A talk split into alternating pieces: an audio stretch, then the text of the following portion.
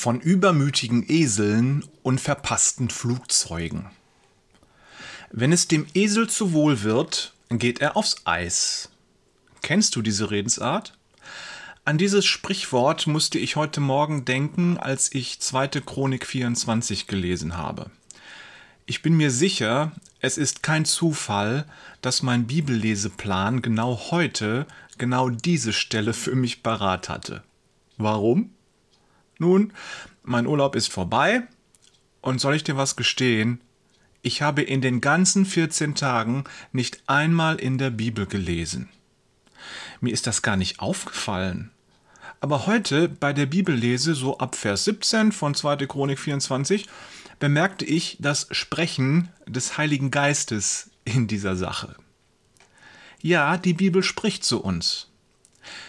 Ich hatte nicht in Gottes Wort gelesen, dass ich normalerweise nur in Papierform lese und aufgrund der knappen Gewichtsvorgabe keine gedruckte Ausgabe mitnehmen konnte, ist nur eine schwache Entschuldigung. Beim Nachdenken darüber fiel mir auf, dass auch das Gebetsleben in den zwei Wochen nachgelassen hatte. Am Anfang haben wir noch vor jedem Essen gebetet, auch im Restaurant. Aber Stück für Stück wurde das weniger. Das Morgengebet wurde seltener und abends sind wir meist todmüde ins Bett gefallen. Das alles waren schleichende Prozesse von uns unbemerkt. Bis heute Morgen.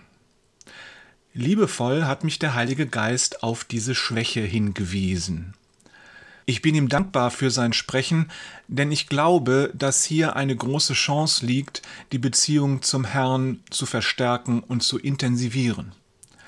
Im Alltag zu Hause sind es die Gewohnheiten und Rituale, die mich immer wieder in die Nähe zu Jesus führen. Allein die Tatsache zum Beispiel, dass ich jeden Vormittag diese Liebeland-Mail schreibe. Im Urlaub fehlt das. Die Umgebung ist eine völlig andere und die Tage sind nicht so festgefügt wie zu Hause. Die formalen Anlässe fehlen. Und das gibt die große Chance, im Nachhinein einmal zu prüfen, wie steht's denn mit dem Herzen? Spielte Jesus in deinem Alltag auch im Urlaub eine Rolle? Hast du an ihn gedacht? Ich bin froh, dass ich in dieser Sache grünes Licht geben kann. Wir haben tagsüber oft mit ihm und über ihn gesprochen, als wir an den Klippen standen und die wunderbare Schöpfung betrachten durften, und auch als wir in London den Flieger verpasst haben und hofften und beteten, dass in einem anderen Flieger drei Plätze frei sein mögen. Was wir für heute mitnehmen können, Rituale und Gewohnheiten, die uns Gott näher bringen, sind gut. Das Alte Testament ist voll davon.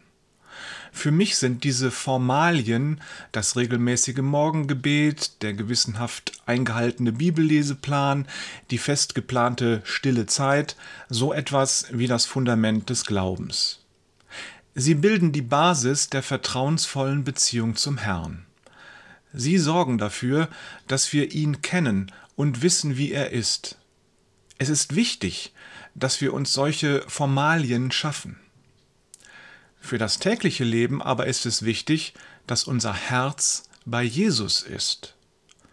Dass wir wie selbstverständlich alles mit ihm besprechen, dieses beständige Beten unsere zweite Natur wird. Dass wir nicht wie der Esel übermütig werden und aufs Eis gehen, sondern demütig und dankbar als seine Kinder leben. Gerade dann, wenn es besonders schön ist, wie im Urlaub.